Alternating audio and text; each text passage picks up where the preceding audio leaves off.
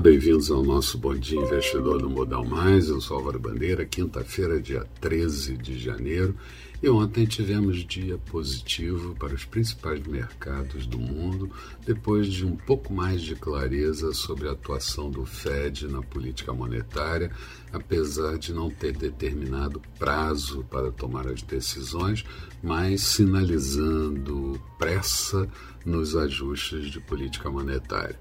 A Bovespa terminou o dia com uma alta de 1,84%, índice em 105.685 pontos, guarda esse número, pouco abaixo da máxima do dia, dólar em queda de 0,81%, moeda R$ 5,53 e a Bovespa mostrando já novamente valorização no ano de 0,82%. Dow Jones com alta de 0,11% no encerramento e Nasdaq subindo 0,23%. Hoje, mercados da Ásia terminaram o dia majoritariamente com queda. Europa mostra comportamento misto, mas tentando melhorar. O mesmo acontecendo com o índice futuro do mercado americano, que já opera com comportamento misto, saindo de negativo.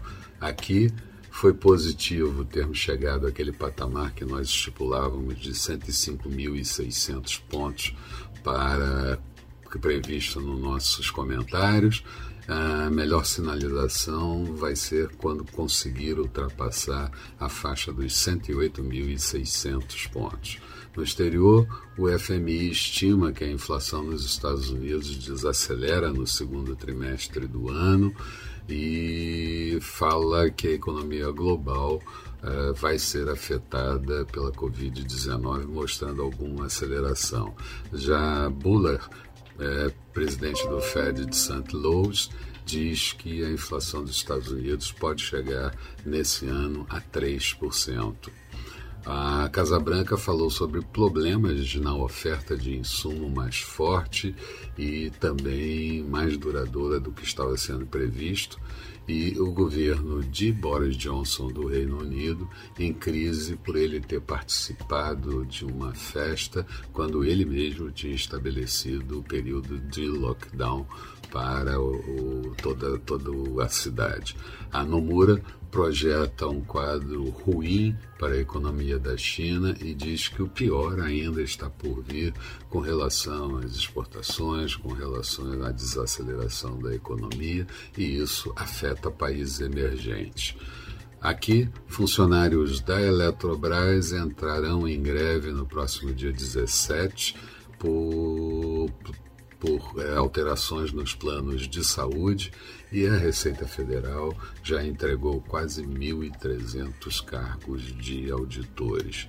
Secretários de saúde, por sua vez, pedem que o governo reconheça a nova onda de Covid e estados já começam a impor restrições. Agenda do dia é uma agenda razoavelmente fraca. Vamos ter por aqui o volume de serviços do mês de novembro, divulgado pelo IBGE. Nos Estados Unidos, a inflação medida pelos preços na atacada, o PPI de dezembro, os pedidos de auxílio-desemprego de todas as quintas-feiras na semana anterior e discursos dos presidentes do Fed de Richmond e Chicago. Chicago, James, é, o, o Chicago vamos ter o Charles Evans falando. Expectativa para o dia, Bovespa pode seguir exterior ainda fraco, vamos ver como é que é o comportamento daqui para frente. Juros em queda e dólar podendo recuperar um pouco das perdas recentes.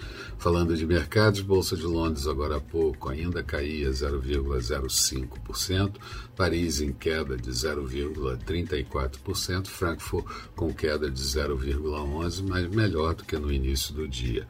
Petróleo WTI negociado já em alta de 0,17% em Nova York, barril a 82 dólares e 78 centavos, euro sendo negociado a 1,148 do dólar em alta, portanto, notes americanos, títulos de 10 anos com taxa de juros de 1,75% em alta, futuros do mercado americano, Dow Jones caindo 0,01, praticamente estável, e Nasdaq subindo 0,05 vocês também praticamente estável. Eram essas as considerações que eu gostaria de fazer. Tenham todos um bom dia, sucesso nos negócios. Eu espero vocês no final da tarde com um boa noite investidor. Até lá então.